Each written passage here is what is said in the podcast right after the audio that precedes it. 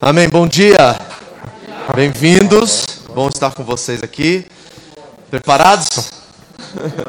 Temos algo, talvez, de maior importância até esse momento nesta carta, porque nós vamos falar daquilo que nós somos, a Igreja do Senhor, o corpo de Cristo.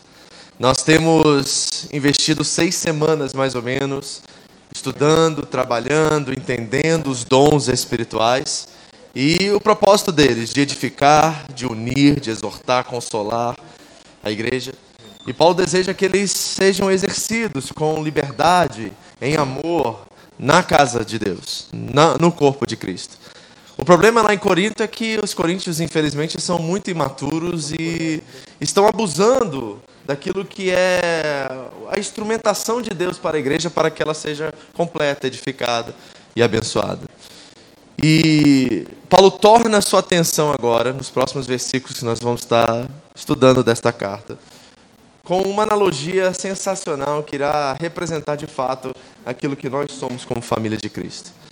Eu peço a sua atenção com mais carinho nesta manhã, porque se aquilo que o Espírito ministrar ao nosso coração nessa manhã, falar ao seu coração e se tornar uma convicção para você, você vai enxergar a igreja de uma forma completamente diferente, talvez de uma forma ao qual você nunca enxergou. E isso vai começar a ter sentido, o valor disso vai transformar você e você vai entender quem você é como filho de Deus na família de Deus. Então, o que nós vamos conversar nesta manhã é de extrema importância ao meu coração, porque eu sou um pastor assim apaixonado pela igreja, eu amo a igreja com todas as suas falhas, com todos os seus erros, afinal de contas são seres humanos limitados, que são santos, mas lutando contra o pecado diariamente. Então eu tenho um carinho especial pela igreja. Eu queria muito que esse carinho transbordasse também de vocês, para que nós possamos enxergá-la da forma que Deus enxerga. Amém? Abre suas Bíblias comigo. Primeira carta de Paulo aos Coríntios. Eu vou pedir que você leia somente o 12 ao 14. Nós estamos no capítulo 12, continuando a nossa exposição dessa carta. E eu vou pedir que você leia somente 12 e 14 como introdução, mas nós vamos trabalhar todos os versículos, do 12 até o 31 nesta manhã. Mas esses dois versículos aqui já encabeçam mais ou menos o que Paulo quer dizer e ensinar aqui da importância do que é a igreja do Senhor Jesus. Amém? Assim que você encontrar, fique de pé. Vamos ler em voz alta, juntos como uma só voz, uma só família. Esses três versículos aí. Primeira carta de Paulo aos Coríntios, capítulo 12, do 12 ao 14. E de aí em diante nós vamos trabalhar todo aquilo que esse texto, até o 31, está nos ensinando aqui. E eu peço a sua atenção nesta manhã. Todos acharam? Eu vou contar até três, leia aí na sua versão, do jeito que está escrito na sua Bíblia. Não se preocupe com quem está do seu lado, amém? Todos acharam? Vamos lá? Assim diz a palavra de Deus. 3, 2, 1.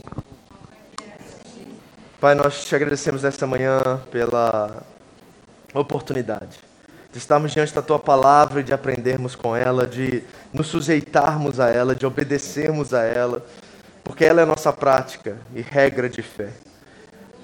Senhor, que corações nesta manhã possam tomar essa decisão de sujeição, de entender que ela é viva e eficaz, de entender que ela é inspirada, inerrante, infalível, é a palavra do Deus eterno, é o sopro de Deus sobre nós, e nós queremos, como igreja, Senhor, obedecê-la, nós queremos nos sujeitar ao cabeça da igreja que é Cristo Jesus, e nós queremos nessa manhã, Senhor, entender a tua vontade para as nossas vidas. Senhor, fale conosco, ensina-nos o valor, ensina-nos o que é o resultado da cruz, a igreja, a eclesia, a assembleia dos irmãos, da família de Deus, do corpo de Cristo. Pai, por favor, Senhor, toque corações nesta manhã, Deus. Toque corações para que toda fragilidade, todo compromisso raso com a família de Cristo, todo e qualquer preconceito ou dor, ferida que foi causada por pessoas dentro deste corpo, Deus, hoje possa, possam ser restaurados, possam ser curados e que nós, assim como o Senhor enxerga, possamos também enxergar a tua família, o corpo de Cristo. Que as palavras da minha boca e as meditações do meu coração sejam aceitáveis a ti, meu Senhor minha rocha, meu resgatador. Em nome de Jesus. Amém. Amém. Pode sentar. Muito obrigado. Obrigado, Senhor. Amém. Vamos primeiramente fazer uma pequena recapitulação daquilo que nós temos visto e aprendido até aqui, para que no processo da revelação que está ali em 1 Coríntios 12, nós possamos entender a ênfase que Paulo dá no valor do corpo de Cristo, nas suas intenções e propósitos. A primeira coisa que nós vimos até aqui é a importância dos dons espirituais. Paulo diz lá em 1 Coríntios 12, 7. A cada um, porém, é dada o que ele chama de manifestação do Espírito. Sabemos que a fonte é o Espírito, a origem é o Espírito e não a capacidade humana. Nós não nos esforçamos para exercer os dons espirituais, é algo sobrenatural que vem do Espírito para a edificação da igreja, para o bem comum da igreja, como é bem dito aqui, visando o bem comum da igreja. Este é o propósito fundamental dos dons espirituais, o bem comum da igreja. E nós precisamos entender isso, porque senão, assim como em Corinto, nós vamos correr o risco de acharmos-nos mais é, superiores aos demais, devido a termos alguns dons que são mais exuberantes. Os dons sobrenaturais, como dons de curas, né, operações de milagres, eles têm um caráter mais evidente, eles estão nos holofotes, eles estão na frente. E por isso os coríntios entenderam e colocaram a variedade de línguas e dom de profecia como melhor ou superior aos demais dons. E Paulo diz: não, todos os dons estão trabalhando e visando o bem comum. Então precisamos entender essa importância. E com isso vem o discernimento. O discernimento de quê? Dos dons em si, não somente, mas também das pessoas que exercem esses dons. Paulo diz no primeiro versículo, capítulo 12: Irmãos, Quanto aos espirituais, eu sei que em muitas traduções ao português está escrito dons espirituais, mas a palavra ali não é carisma, é a palavra neumáticos, e ele está dizendo pessoas que exercem os dons espirituais. Ali ele está falando sobre pessoas, e ele vai falar daqueles que confessam Cristo como Senhor, que da sua boca dizem que ele é o Senhor, que ninguém que fala amaldiçoa o Senhor pelo Espírito fala pelo Espírito. Então nós estamos falando sobre pessoas, e é importante que nós tenhamos discernimento, porque Paulo disse que não deseja que os coríntios, de tabela nós, sejamos ignorantes quanto às pessoas espirituais, ou aquelas que se dizem espirituais. Sabemos que em Coríntio, ou em Corinto, melhor dizendo, há divisões entre eles, devido à imaturidade e devido a esse sentimento de superioridade. Alguns dizem ser de Paulo, outros de Apolo, outros de Cefas, e outros, os mais espirituais, de Jesus. Então precisamos discernir também quanto aos espirituais. Se é para o bem comum da igreja, nós precisamos discernir se a motivação dessas pessoas a usarem esses dons é para que a igreja toda seja unida e edificada. E a outra coisa que é importante é entender essa maturidade que é necessária ao usar os dons espirituais.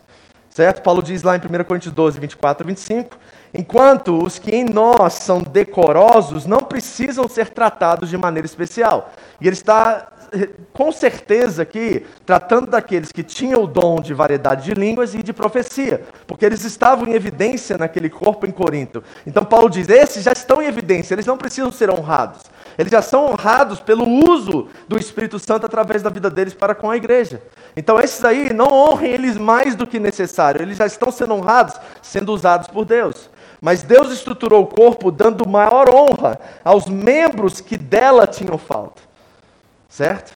Tem muitas pessoas na sua vida que você nem conhece, nem sabe que oram por você, que só na eternidade você vai descobrir pela honra que eles vão receber, pela intercessão, pelo ministério de oração que tiveram sobre a sua vida, que manteram você em Deus. Só na eternidade você vai descobrir quem elas são e o valor que elas têm. Então Paulo diz: esses que trabalham com ministérios como de misericórdia, de contribuição, que não são vistos publicamente, esses nós devemos honrar ainda mais, a fim de que não haja divisão no corpo. O propósito de Paulo é unidade. O foco de Paulo é edificação para a unidade. E nós precisamos prezar pela unidade do corpo de Cristo.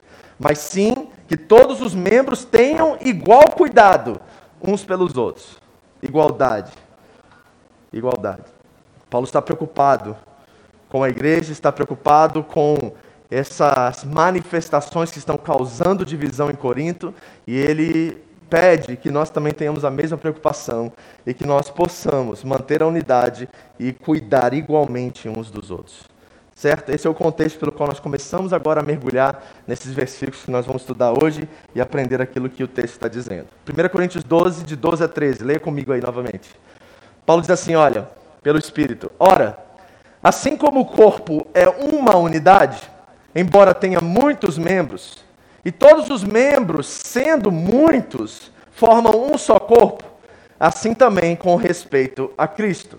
Então, Paulo inicia com uma analogia aqui. Ele usa o corpo humano na relação entre Cristo e a igreja. Assim como Cristo é um, uma unidade, um corpo físico, assim também a igreja. Embora Cristo tenha muitos membros e órgãos na sua natureza humana, assim também a igreja possui muitos membros, muitos órgãos, mas todos eles formam uma só unidade. Então, essa é a ilustração que ele está usando, certo? E nós precisamos entender isso para que espiritualmente discernimos o que é isso que nós estamos fazendo aqui nesta manhã, e não somente no ambiente físico, nos domingos, mas nós como corpo místico, universal. A palavra católica significa isso mesmo, universal, a igreja universal de Cristo.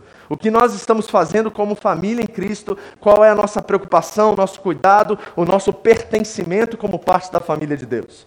O meu propósito como pastor de vocês, a cada domingo, é ao ensinar as Escrituras, eu possa levar você a olhar para a Igreja Universal de Cristo, a Igreja do Senhor Jesus, a qual o cabeça, e entender a Home International Church como uma instituição, uma organização que ajuda esta Igreja mística universal a ser a igreja que o Senhor chamou para ser.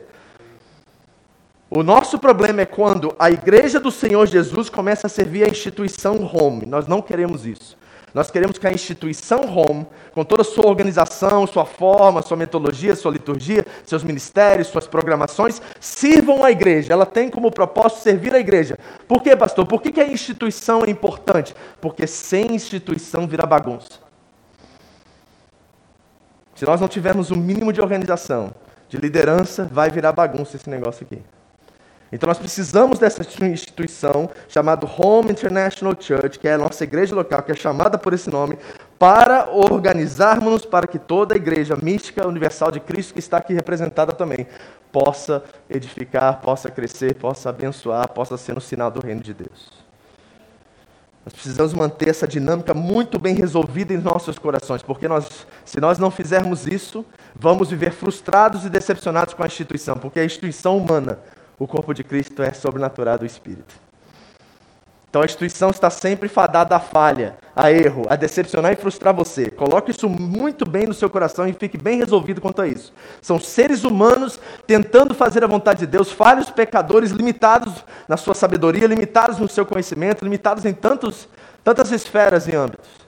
Mas a igreja do Senhor Jesus, a qual Ele é o cabeça, ela continua sem mancha, perfeita, maravilhosa, ela está aqui no meio de nós, ela está presente, Cristo é Senhor sobre ela, as pessoas não desistem desse corpo, eles mantêm, eles guardam em suas mãos e ninguém pode tirar. Esta igreja é a igreja que eu quero que você pertença. A Home é excelente, é ótima, amamos aquilo que a instituição faz para a igreja, mas nós precisamos discernir essas duas dinâmicas, porque senão nós vamos cometer o erro que os coríntios estavam cometendo. Amém? Certo? Então, diga eu, eu amo a minha igreja. Mas diga, eu amo mais Jesus que eu amo a minha igreja. Porque se você amar Jesus, você vai amar a igreja. Então, por favor, deixe isso bem resolvido em seu coração. Amém? E o que acontece aqui, ele coloca algumas coisas que são fundamentais. Olha o que ele diz. Pois em um só corpo, todos nós fomos batizados em um único Espírito. Então, se você veio de outro ministério, ou você está em outro ministério, ou você está nos assistindo aqui e pertence a outro ministério, e alguém disse a você que você não tem o Espírito Santo porque você não fala em línguas, eles não leram 1 Coríntios 12, 13. O texto é claro que assim, a partir do momento que nós conhecemos a Cristo, nos arrependemos, confessamos nossos pecados e nascemos de novo, novo, nós somos batizados em um único Espírito. Todos nós que estamos em Cristo Jesus fomos batizados no Espírito Santo. Pastor, então qual é a situação que acontece da segunda bênção, assim chamada, e tantos outros termos que a gente usa para descrever o poder do Espírito Santo na vida dos crentes? Nós estamos falando do enchimento do Espírito. Efésios 5,18, Paulo diz: Enchei-vos, o verbo está no contínuo presente, é uma ação diária e contínua por toda a vida. Enchei-vos do Espírito Santo. Então, os dons nos capacitam para uma intimidade maior com o Espírito e para que essas ferramentas, instrumentos, manifestações possam ser usadas para a glória de Deus e para a edificação da igreja igreja. Então nós estamos sendo cheios do Espírito Santo, mas nós fomos batizados uma só vez no Espírito Santo a partir do momento que nós conhecemos a Cristo como Senhor e Salvador das nossas vidas. Amém? Então, se você tinha um peso na consciência, um medo, porque você não falava em línguas e te diziam que você não tinha o Espírito Santo, eles se equivocaram. Porque a palavra diz exatamente ao contrário. Olha, judeus, gregos, escravos, você está nessa lista aqui, você é um desses. Livres. Todos nós pertencemos a essa lista, esses grupos. E Paulo diz: Nós bebemos e fomos batizados em um único Espírito, e a todos nós foi dado de beber de um único Espírito. O que, que Paulo está dizendo aqui, pastor? Da singularidade da igreja. Posso dizer algo que vai chocar você? Só existe uma igreja. Difícil entender isso, né? Como assim, pastor? Eu já estou na minha quinta aqui no Japão. É porque você não entendeu instituição igreja ainda. Só existe uma igreja. Você sabia que, por exemplo, no protestantismo tem mais de 33 mil denominações? Misericórdia, pastor. Mas a igreja católica romana só tem um. No catolicismo romano tem 9 mil. E como que a gente entende se Cristo nos chamou para ser uma igreja? Pois é, aí nós temos que voltar àquilo que falamos semana passada. Nas coisas principais,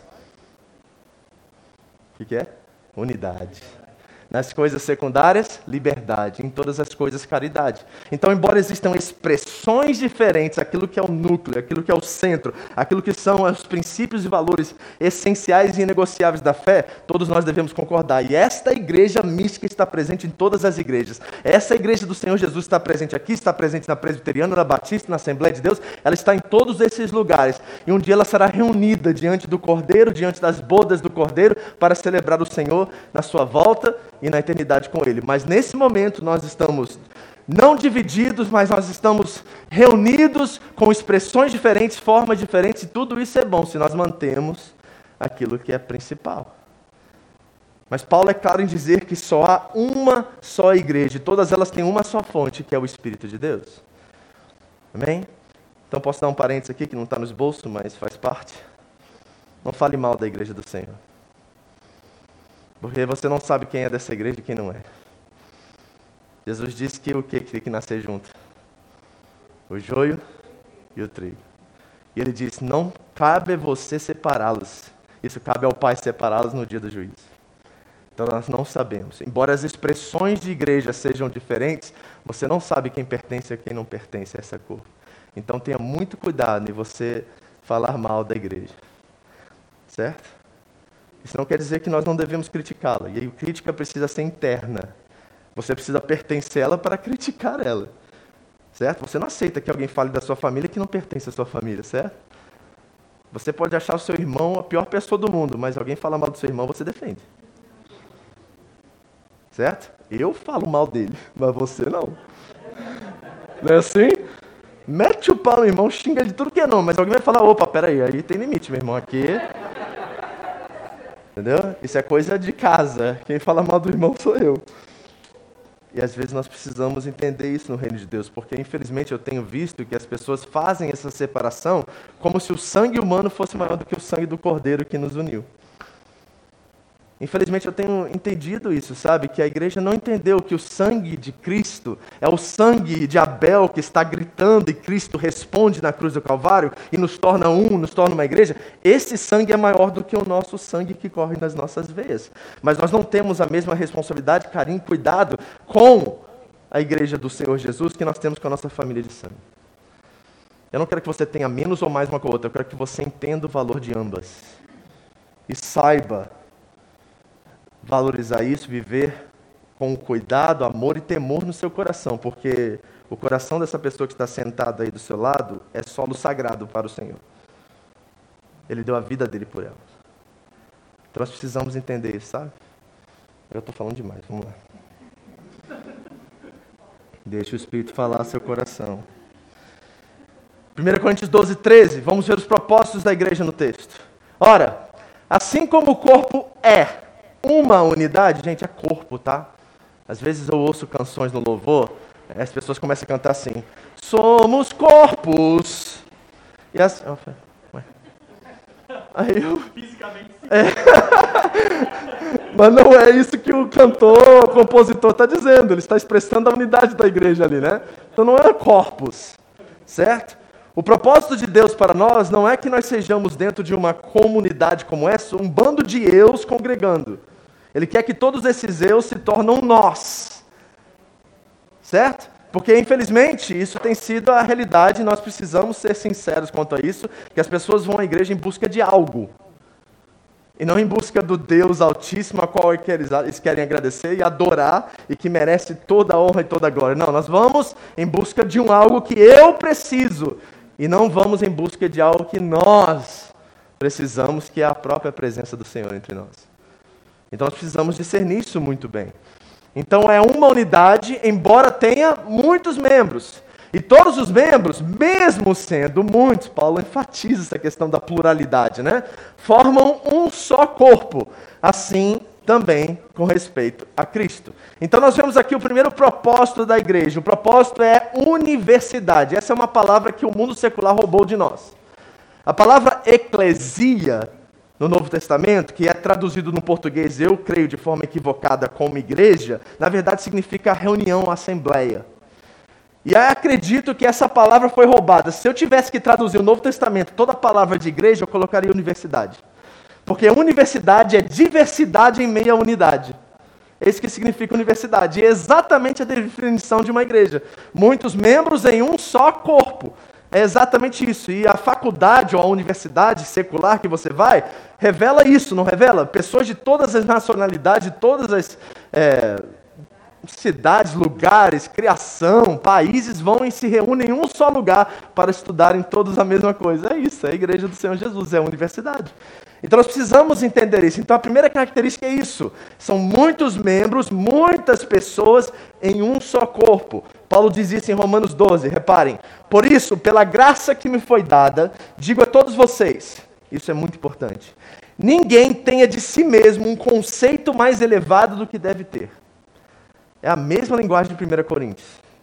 Aqueles que merecem mais honra não precisam de mais honra, mas aqueles que merecem mais honra são aqueles que são menos decorosos, aqueles que estão menos em evidência entre nós. É a mesma linguagem. Então não tem um conceito mais elevado do que se deve ter, mas, ao contrário, tenha um conceito equilibrado de acordo com a medida da fé que Deus lhe concedeu, ou de acordo com o dom que Deus lhe concedeu. Assim, como cada um de nós tem um corpo com muitos membros, órgãos, membros, pé, braço, tudo isso, né? E os membros não exercem todos a mesma função, assim também em Cristo nós, que somos muitos, formamos um corpo e cada membro está ligado uns aos outros. Assim como o corpo humano está todo ligado e todos os membros estão conectados uns com os outros, assim também é o corpo de Cristo vários membros, diversidade em meio a uma unidade. Então, esse é o primeiro propósito: que tudo que nós pensamos, que tudo que nós somos, que tudo que nós construímos ao longo da vida, tudo aquilo que nós recebemos pelas experiências, pelas influências que nós tivemos, todas essas coisas, quando nós nos encontramos aqui, convergem em uma só pessoa, em Cristo Jesus. Por isso que Paulo diz que todos temos que ter o mesmo modo de pensar. Paulo não quer robô dentro da igreja. Paulo quer que tudo converja em Cristo, porque Ele é o cabeça e da cabeça vem tudo que nós precisamos para nos mover como corpo. Universidade. Isso requer respeito, né? Porque, embora sejamos diferentes, todos nós estamos com os olhos fitados no Autor e Consumador da nossa fé. Por isso que há uma nuvem de testemunhas. Hebreus 12, que eu estou lendo, se refere a Hebreus 11, que é o rol da fama da fé. E aí ele cita todos os heróis da fé. E aí no 12 diz assim: Portanto, já que temos tantas testemunhas de várias diversas culturas, contextos, ofícios e tudo mais, agora olhem para essas testemunhas e sejam um. É isso que ele está dizendo. Como que nós somos um então, Paulo? Olhando para o autor e consumador da nossa fé. Se você tirar os olhos de Jesus, você vai ver tudo que é tipo de defeito. Porque cada uma dessas testemunhas, ou heróis da fé, não eram perfeitos, né? Ele começa com Abraão, um mentiroso. Aí vai para Davi, um homicida adúltero. E a lista continua, meu irmão. Ali não tem ninguém que presta. certo? Mas todos prestaram, porque todos eles depositaram a sua fé em Cristo Jesus. Então, todos mantendo os olhos fitos em Jesus. Se eu manter os meus olhos fitos no Autor, eu gosto da palavra no original, campeão. No campeão da minha fé, se eu manter os olhos neles, aí eu vou reconhecer que a graça dele me alcançou, o perdão dele me alcançou, e eu posso, a partir desse perdão e dessa graça, liberar perdão e graça para todos. É quando você tira os olhos de Jesus que a coisa desanda, não é? Você teve decepção, frustração na igreja quando provavelmente você tirou os olhos de Jesus e começou a enxergar o que não há de Jesus nos outros. É, não é? Então nós precisamos entender essa lógica e dinâmica. Então, universidade é que eu enxergo ser o primeiro propósito da igreja. Mas Paulo fala mais. Ele fala. Ah, vamos ler essa frase do C.S. Lewis. Eu achei maravilhosa isso aqui. Olha o que ele diz: olha. Procure união e você não encontrará nem unidade nem a verdade. Nós temos essa ideia muito filosófica, poética, romântica de unidade. Eu vejo isso. Temos que ser um, pastor. Temos que ser um. Não é? É muito lindo falar sobre unidade, né? Até que seu irmão pise nos seus pés. Aí temos que ser um. Aí vem aquela, aquele versículo fora de contexto, né? A Bíblia me ensina a suportar os irmãos com irmão, com amor. Você acha que suportar é aguentar, né? Não, não é isso que está dizendo. Certo? Então ele diz assim: ó, se você buscar essa ideia poética, romântica de unidade, você nunca vai encontrar. Mas olha o que ele diz: busque a luz da verdade e você encontrará unidade e verdade. Tem um padrão, tem uma referência, tem um lugar onde extrai toda a energia e toda, todo recurso e ferramenta que nós precisamos para que essa unidade prevaleça. É por isso que em Romanos 5 Paulo diz assim, ó: Cristo morreu por vocês quando eram ainda pecadores. O amor de Deus nos constrange que Cristo morreu por nós quando éramos ainda pecadores.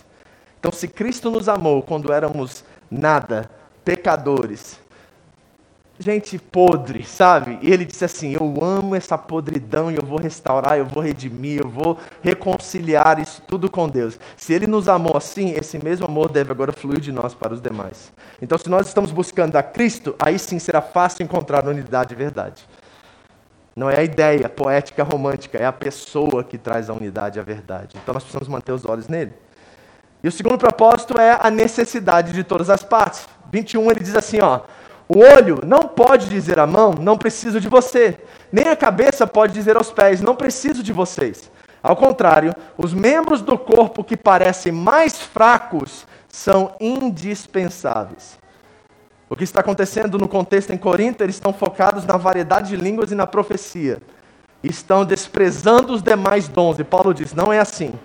Aqueles que estão em menos evidência entre vocês devem ser os mais honrados. E todos no corpo de Cristo são indispensáveis. Há uma necessidade. No reino de Deus ninguém é descartável, ok? Pegou isso? Isso vai na primeira camada aqui, tá? Guarda isso aí. Ninguém no corpo de Cristo é descartável. Todos são indispensáveis. Essa é a primeira colocação aqui, ó. Primeiro, o problema é o seguinte: isso precisa ser recíproco recíproco. Por quê? Porque não adianta eu amar a Andréia se ela não está disposta a me amar. Não adianta eu pedir perdão ao Ricardo se o Ricardo não está disposto a me perdoar. É uma, uma linha de duas vias. Tem que haver reciprocidade para que esse princípio se torne real e verdadeiro. E nós precisamos ser curados para isso. Quando nós entendemos a necessidade desse corpo e como nós somos indispensáveis, nós entendemos imediatamente que nós precisamos uns dos outros que eu sem você não sou tudo aquilo que eu devo ser. E você sem a mim não é tudo aquilo que você deve ser. Então nós precisamos de cura. Olha o que Jesus diz em João 15: Todo ramo que estando em mim não dá fruto, ele corta, ele corta, e todo fruto ele poda para que dê mais fruto ainda. Vocês já estão limpos, ele falando aos discípulos e a nós, pela palavra que lhes tem falado. Permaneçam em mim e eu permanecerei em vocês. Permaneçam em mim e eu permanecerei em vocês. Então, quando nós estamos em Cristo, nós entendemos a necessidade e nós somos agora interdependentes. Há uma interdependência mútua agora. Eu preciso de você e você precisa de mim. Por isso que ele disse no 21: o olho não pode dizer à mão, não preciso de você. E nem a cabeça pode dizer aos pés, não preciso de você. O pé não pode chegar um dia e falar assim: Eu estou cansado de ser pé, só vejo sujeira, o dia inteiro andando no chão, não enxergo as coisas, não vejo o que está na minha frente, eu quero ser mão a partir de hoje. O que acontece se o pé decidir ser mão? Ninguém sai do lugar, gente. Porque a função do pé é ali nos locomover, nos fazer mover, andar. Se o pé diz assim, agora eu só fico aqui para receber as coisas na mão e levar a boca, não quero mais. Pronto, acabou. Nós paramos, travamos, não fazemos mais nada. Porque o pé tem uma função e essa função é necessária, ela é importante, ela é indispensável. Enquanto o pé não entender quem ele é em Cristo Jesus e a identidade dele na função que ele tem, todo o corpo para, porque quando um para, tudo para. E nós precisamos entender isso espiritualmente, porque isso tem sido a grande frustração e decepção de muitas pessoas dentro da igreja, porque as expectativas são muito altas e são ilusórias. Nós temos altas expectativas acerca dos outros, mas não temos o mesmo grau de expectativa acerca de nós mesmos. Nós esperamos muito dos outros, mas nós não chegamos e enxergamos esse padrão em nós mesmos. Por quê? Porque o amor de Cristo não alcançou nosso coração da forma que deveria, ao reconhecermos que somos pecadores alcançados pela graça, e se não fosse o amor e a graça de Deus sobre as nossas vidas, nada seríamos.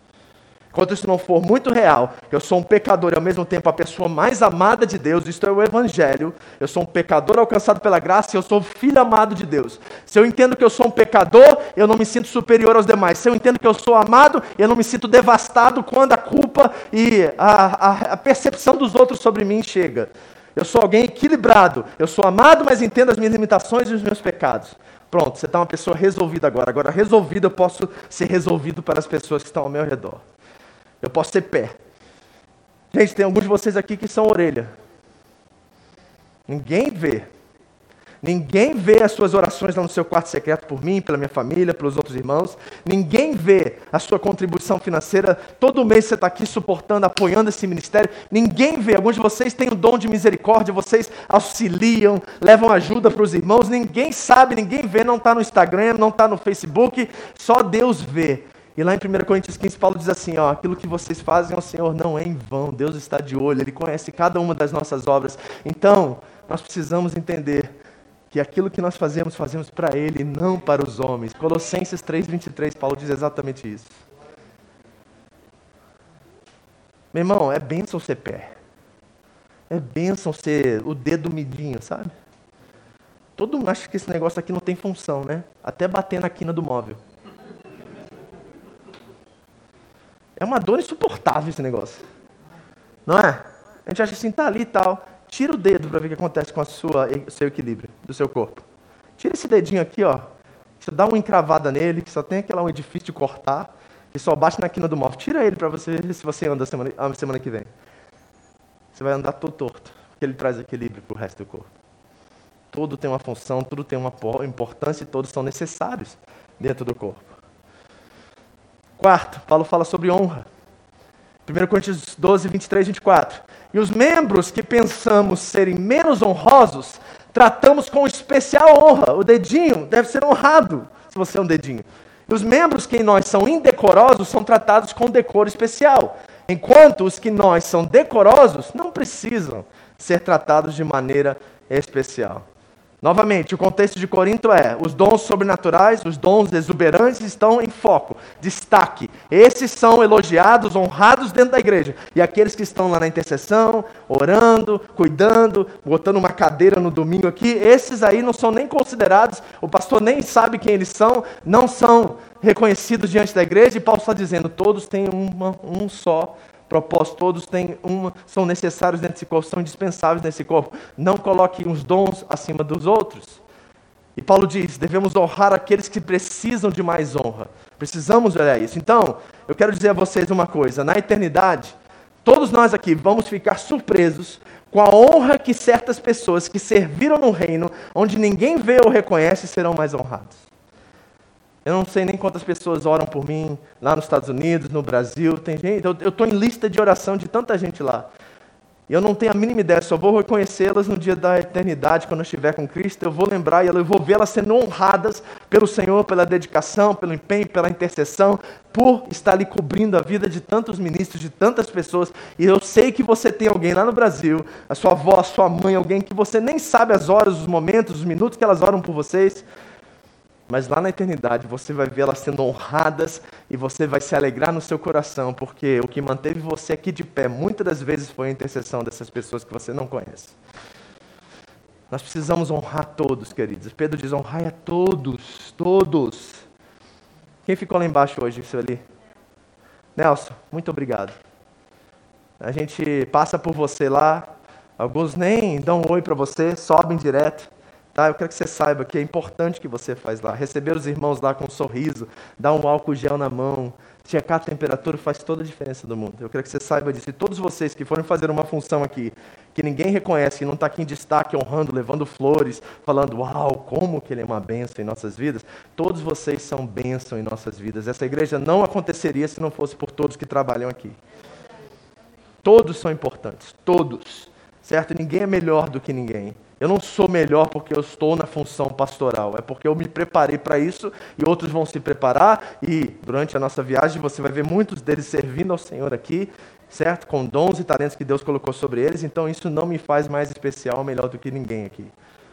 Faz-me cumprir o propósito e a função e o chamado pelo qual eu fui separado por Deus para fazer. É isso. Outros para outras áreas, outros para outras áreas. Todos são importantes, indispensáveis e necessários no reino de Deus. E nós precisamos honrar cada um desses. E o último, ou penúltimo, eu acho, solidariedade. Olha o que diz o texto 26 agora. Quando um membro sofre, todos os outros sofrem com ele. Quando um membro é honrado, todos os outros se alegram com ele. Paulo está acabando com o espírito de competição e comparação aqui. Porque tem uma coisa que estraga a igreja, família, é comparação e competição. É não é? Só o fulano, o pastor só fala dele. O pastor só fala dela. Né? Duvido se não tocasse teclado alguém ia falar alguma coisa. Tá vendo? A gente é menino, né? A gente é muito criança, é muito mesquinho isso, não é? É muito mesquinho, gente. Pelo amor de Deus, é muito mesquinho. A gente precisa amadurecer com isso. Olha o que diz em Colossenses 3. Suportem uns aos outros e perdoem as queixas que tiverem uns contra os outros. Perdoem como o Senhor lhes perdoou.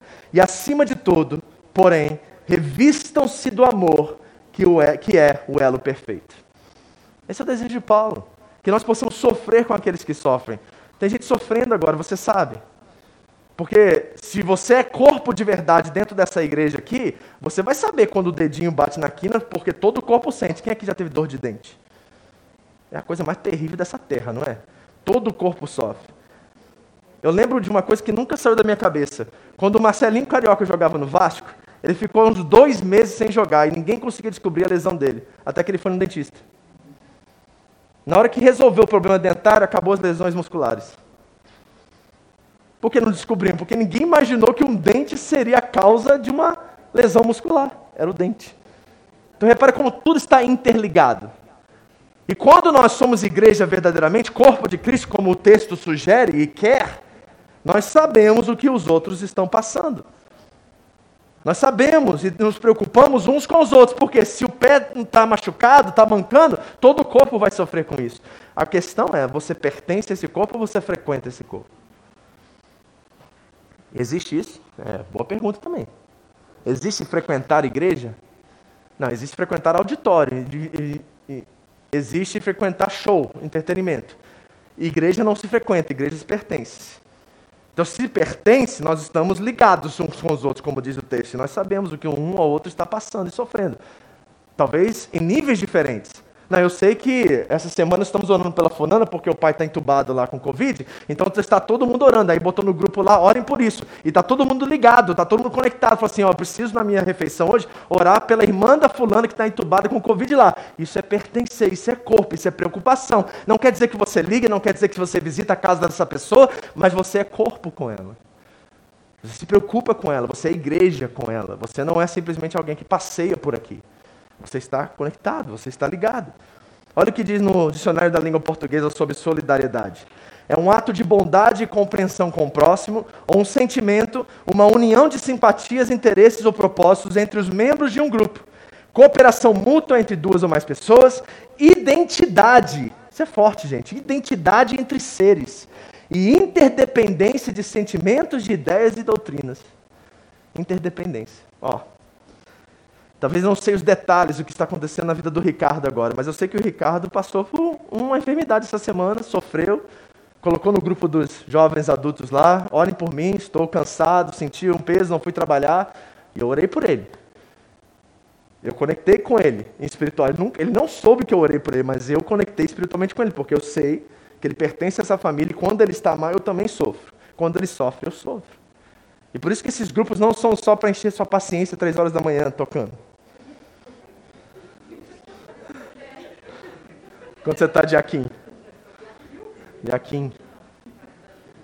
Não é isso o propósito. É para conectar, para tornar a igreja mais participante, mais presente, para provocar solidariedade. Isso é muito importante, queridos, e nós precisamos entender isso. Então, o que, é que nós vimos até agora? Paulo diz assim no 27. Ora, vocês são o corpo de Cristo e cada um de vocês, individualmente, é membro desse corpo.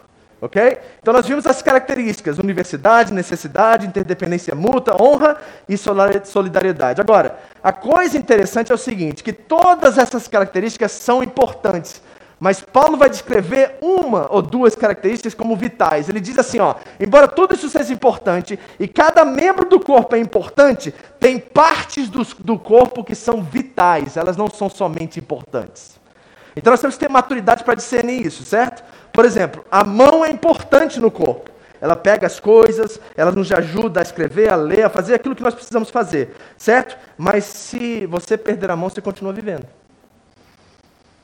O pé é importante, ele nos ajuda a nos locomover, a ir e vir, mas se nós perdemos uma das nossas pernas, nós temos ainda como nos locomover, temos ainda, né, quicando, ou de, ah, com os instrumentos e tudo mais que tem hoje em dia, mas ainda há como sobreviver e ainda há como locomover. Mas se você toma um tiro na cabeça no coração, já era. Então existem órgãos no corpo humano que não são somente importantes, eles são vitais. Por isso que a armadura de Deus cobre com o peitoral da justiça as partes vitais do corpo, para que as flechas do inimigo, embora possam ferir as outras partes, não ferem as vitais e levam ao óbito. E é isso que Paulo vai dizer agora para nós. Embora todos são importantes, tem partes do corpo de Cristo que nós precisamos proteger com mais cuidado. Nós precisamos entender a sua importância e essencialidade. Eles são essenciais. Sem esses órgãos, sem esses membros, a igreja não é igreja. Por exemplo, a igreja não é igreja sem a cabeça da igreja. Ou melhor, sem o cabeça da igreja. Certo? Isso aqui pode ser uma reunião ótima no domingo. Vamos cantar algumas músicas e vamos receber uma mensagem motivacional. Você pode, você consegue. Deus já fez tudo por você. Aleluia, glória a Deus. Vamos para casa agora. Pra...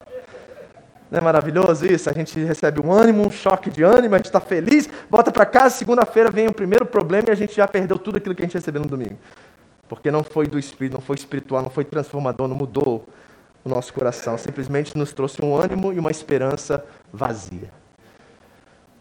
Mas quando nós recebemos, quando o corpo de Cristo está aqui, quando Cristo é o cabeça, tudo funciona. Se a cabeça não está aqui, nada disso funciona. Então a cabeça é vital. E é exatamente isso que Paulo vai apresentar. Das listas que Paulo apresentou até agora, nós temos mais ou menos cinco listas de dons no Novo Testamento. Estão em Romanos 12, Efésios 4. Efésios 4 ele fala dos cinco ministérios, ou quatro ministérios, já vou explicar isso. 1 Pedro 4, 1 Coríntios 12. E aqui está outra lista que Paulo dá. E entre todas as cinco listas que ele apresenta no Novo Testamento, esta é a única que tem ordem de prioridade. Entre todas as listas, é a primeira vez que ele começa a ordenar isso. Ele diz assim: ó, assim, na igreja, Deus estabeleceu, ele usa a palavra primeiramente. É a única lista que ele faz isso. E aqui ele está expressando para os coríntios o que é de fato mais importante e vital dentro desse corpo. Ele apresenta alguns ministérios que são inegociáveis, que precisam estar presentes dentro da igreja, porque todos eles lidam com a palavra eterna de Deus e todos eles trazem um âmbito de edificação maior do que todos os outros dons. Por quê? Porque eles estão ensinando os oráculos de Deus, a graça de Deus através da sua palavra eterna, inerrante e falível. Então, todos eles, reparem, têm a ver com a palavra, a edificação da igreja, o crescimento, maturidade espiritual da igreja, por isso que eles são colocados em uma ordem. Paulo diz, primeiramente, ele levantou apóstolos. E o que Paulo está fazendo aqui, repare, ó, primeiramente apóstolos. Quem é o último aqui? Olha, diversas línguas. Ele coloca em último, por quê? Porque em Coríntios eles se tornaram primeiro. Paulo está dando uma indireta facebookiana aqui, tá? Está dizendo assim: vocês acham que o dom de línguas é a coisa mais importante dentro da igreja? Deixa eu mostrar para vocês o que é mais importante. Primeiramente, Deus colocou apóstolos. Paulo, como assim é? Vocês estão dizendo que Apolo é o apóstolo de vocês, Pedro é o apóstolo de vocês, e Jesus? Não, eu sou o pai espiritual dessa igreja. Deus levantou a mim para ser o padrão que leva a verdade a vocês. Apóstolos são primeiro. É isso que Paulo está dizendo aqui aos Coríntios. Vocês estão se achando aí? Com seus grupos, com as suas divisões, com a sua imaturidade? Primeiro, Deus levantou apóstolos. Quem são os apóstolos daquele contexto? Aqueles que foram inspirados pelo Espírito Santo para transmitir a verdade de Deus. No nosso contexto, existem apóstolos? Existem, pastor, mas raramente. Raramente, tá? Essa coisa de apóstolo para cá, apóstolo para lá que nós temos visto, tem mais a ver com a hierarquia eclesiástica da igreja do que com o chamado de apostolado. Apóstolos são aqueles que plantam igrejas mundo afora, que pastoreiam pastores, bispos, que estão no âmbito assim mais global da história. Há alguns nos nossos dias hoje, dois ou três no máximo. Certo? O resto é tudo criação da mente humana, criando um sistema hierárquico de manipulação e de impor vontade nos outros. Então nós temos que discernir essas coisas. Os apóstolos no primeiro século eram especiais, era uma classe especial. Não há apóstolos como existiam no primeiro século. Certo? Isso é muito claro. Então ele diz primeiramente apóstolos, segundo lugar profetas, ou seja, crentes que edificam, exortam e consolam a igreja pela instrumentação do Espírito Santo e pela palavra. Segundo lugar são os profetas. A profecia, 1 Coríntios 14, 3, edificar, exortar e consolar. Esse é o propósito dela. Então são esses irmãos que, inspirados espontaneamente pelo Espírito, edificam, consolam e exortam a igreja. Eles são em segundo lugar. Terceiro, mestres. É interessante porque em Efésios 4,11 ele aponta para cinco ministérios e acrescenta dois ali. Ele diz apóstolos, profetas, aí ele vai, evangelistas. Aí ele diz assim, ó, pastores e mestres. E muitos estudiosos concordam que, na verdade, existem four, quatro, four. Quatro ministérios. Apóstolos, profetas, evangelistas e pastores e mestres é a mesma coisa. E Paulo nem diz pastores aqui, ele diz mestres. São crentes que preparam para servir a igreja através do ensino da palavra. Então, qual é o propósito de ordenar isso? É para entender que os dons que mais edificam devem ser prioridade dentro da igreja. E quais são os dons que mais edificam? Aqueles que têm como instrumentação a palavra de Deus. É isso que ele está dizendo. Está colocando de cabeça para baixo a igreja de Corinto. Vocês estão preocupados com a experiência sobrenatural? Deixa eu dizer a vocês o que mais edifica. É quando a palavra de Deus está sendo ministrada no meio de vocês. Isso que realmente faz crente ser crente, sabe, gente? Porque empolgação, a gente vai num show de rock and roll, gente. Show de pop. Você quer entretenimento? Você quer se sentir bem? Vai cantar aquelas músicas de love romântica que você gosta. Vai num show desses cantores aí que você gosta, você fica botando seu carro lá, fica lá chorando, apaixonado. Tem um monte de gente fazendo isso aí. Faça isso. Nada de errado, não tem pecado nisso você ser romântico, gostar de uma música mais love assim, sabe? Agora aqui é outra coisa. Aqui não, aqui nós temos uma regra de prática fé, aqui nós temos um lugar onde nós né, focamos todas as nossas energias e investimos para a edificação do corpo. É a palavra de Deus sendo ministrada entre nós. Isso que realmente, no final, conta e por isso que Paulo coloca todos esses em ordem. Vamos para o final. 29 31. São todos apóstolos? Vamos ler isso aqui junto? Leia comigo. Pode pegar, se você não está enxergando aí lá atrás. Pega aí, 1 Coríntios 12, 29 31. Vamos ler esse texto juntos. Porque eu tenho a perguntar para você algo. Acharam? Vamos lá? 3, 2, 1. São todos apóstolos? São todos profetas?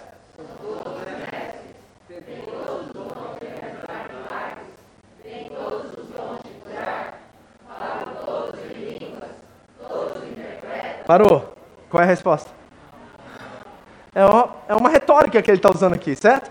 Todas essas perguntas têm uma só resposta. Qual que é? Não. Então, falam todos em línguas? Ah, mas disseram você que todo mundo fala. Que você não tem um espírito se você não fala em línguas. É engraçado que o apóstolo Paulo está contradizendo isso, né? Porque a variedade de línguas, como nós dissemos, e a interpretação de línguas, é um dom. E ele dá a cada um como ele quer. O texto diz claramente. Então pode ser que você tenha, você deve buscar com dedicação isso. Eu, eu, Paulo diz assim: Eu quero que todos vocês falem línguas. É o desejo dele, mas todos vão falar? Não. É muito claro a retórica aqui que ele está usando. Então a resposta é to para todas essas perguntas é não, não são todos apóstolos, não são todos profetas, não são todos mestres. E graças a Deus, imagine um corpo onde todo mundo é igual. Imagine que loucura seria se todo mundo que falasse línguas e todo mundo quisesse edificar a igreja, e todo mundo tivesse o dom de mestre. Imagina, para mim ia ser ótimo, eu ia pregar uma vez por ano, né? Certo? Porque todo mundo ia ser usado dessa forma. Mas não. Deus sabe o que está fazendo. Isso que Paulo está dizendo assim, ó, Deus é um Deus de ordem, gente. Ele sabe o que ele está fazendo da igreja. Por isso que ele não coloca todos os dons em um só lugar assim. Em Corinto causou problema, a imaturidade dele levou que, eles tinham todos os dons e isso estava causando problemas entre eles. Então, quais são os melhores dons? Ele diz assim, ó: "Entretanto, busquem com dedicação os melhores dons". Quais são os melhores dons? Você consegue responder para mim? São aqueles que edificam. Estes são esses que nós devemos buscar com mais dedicação, aqueles que produzem edificação. E ele termina dizendo algo sensacional. 31. Passo agora a mostrar-lhes um caminho ainda mais excelente. Então, diante de tudo que eu falei sobre os dons espirituais, de tudo que eu falei sobre a analogia do corpo e como a importância, a necessidade, a interdependência de vocês é fundamental na nossa experiência como igreja, eu quero mostrar para vocês um caminho muito melhor do que esse. E aí nós vamos desembocar aonde? Em primeira carta de Paulo aos Coríntios, capítulo 13, que não é para o casamento. Certo? Ele é muito usado em matrimônio, em casamento, em festa de casamento. É lido.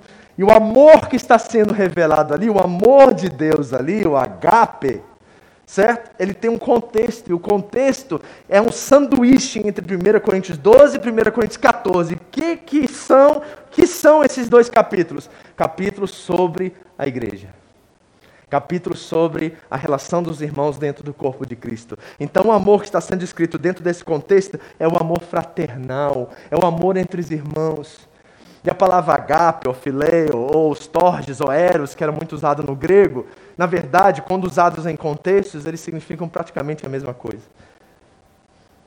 E Paulo está dizendo: o amor que eu quero te mostrar como o melhor caminho é um, é um caminho, um amor, onde este amor de Cristo é revelado entre vocês. E vocês, a mais do que os dons, mais do que os ministérios, mais do que as posições, ofícios, funções dentro do corpo, o que realmente conta no final é que vocês amem uns aos outros. Este é o caminho mais excelente. Então posso dizer algo: se nós não fizermos bem a pregação, se nós não fizermos bem a música, se nós não fizermos bem o ministério infantil, se nós não fizermos bem qualquer outra atividade dentro desse corpo, mas se nós fizermos com amor, vai dar tudo certo no final. Nós não precisamos ser os melhores profissionais em tudo que nós fazemos, precisamos nos dedicar e dar o nosso melhor. Mas se a motivação principal for o amor, no final, Deus transforma tudo em graça e tudo dá certo. Então nós precisamos amar, igreja.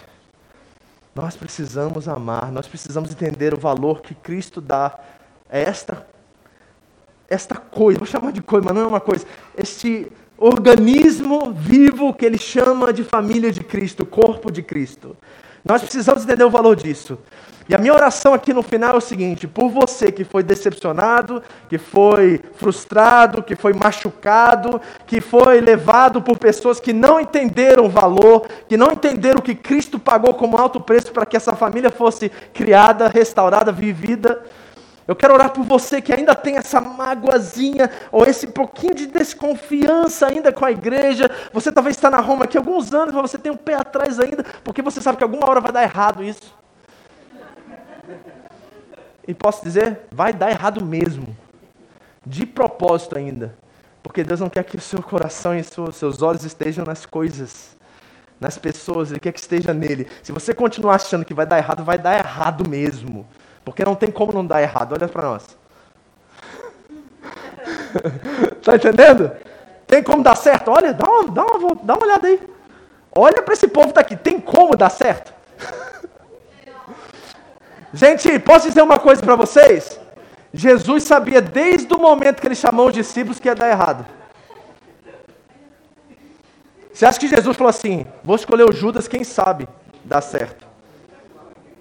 Ele sabia que ia dar errado, mas ele sabia no final que ia tudo dar certo. Porque com Deus é assim: quando nós amamos e estamos nele, pode parecer tudo errado, mas no final dá tudo certo. Isso que é a igreja. Então eu quero pedir o Paulo para vir aqui.